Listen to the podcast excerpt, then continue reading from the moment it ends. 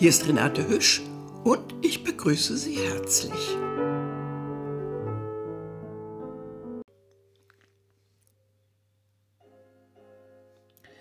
Ja, es ist nichts umsonst getan, werte Mitmenschen, die Sie mir auch wieder und immer noch zuhören.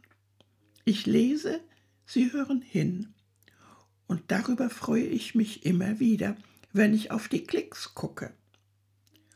Der Podcast entwickelt sich zum Selbstläufer, das ist fein. Ich bin froh und auch immer wieder überrascht, dass meine Zuhörer und Zuhörerinnen stetig zahlreicher werden.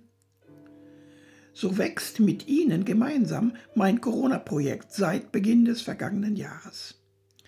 Mein Umgang mit der für mich zunächst abenteuerlich neuen Podcast-Technik ist mir inzwischen leicht. Manchmal habe ich musikalische Bereicherung für uns, zum Beispiel konnte ich Ulrich Kisters gewinnen. Reicher bin ich geworden an Erfahrung und an Freuden, auch mit ihrer Hilfe. Dafür danke ich hier ganz einfach mal. Es braucht immer einen kleinen Mut bei der Textauswahl und dann, wenn ich mich vors Mikrofon setze. So wie auch jetzt. Inzwischen habe ich kein taugliches Bild mehr von Ihnen, die Sie mir ja auch jetzt zuhören. Das war bei öffentlichen Live-Lesungen anders.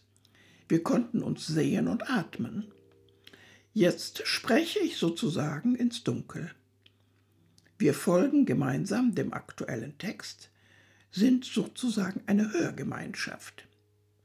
Ich höre mir ja schließlich auch beim Lesen zu.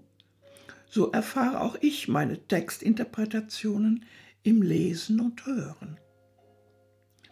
Manchmal wüsste ich auch gern, wer mir jetzt sein Ohr leiht.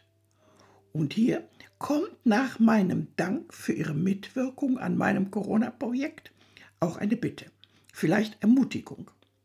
Kommentieren Sie das Gehörte und oder äußern Sie einen Wunsch. Vielleicht möchten Sie ja auch einmal Vertrautes neu hören. Nun, wie dem auch sei, es war mir ein Bedürfnis, mich in dieser persönlichen Weise an Sie zu wenden. Bleiben wir doch alle gesund und zuversichtlich und auch offen für Neues. Diese besonderen Zeiten legen Veränderung nahe und wir können wissen, dass es Bestehendes gibt. Das ist ja auch fein. Also, seien Sie herzlich gegrüßt. Ihre Renate Hüsch.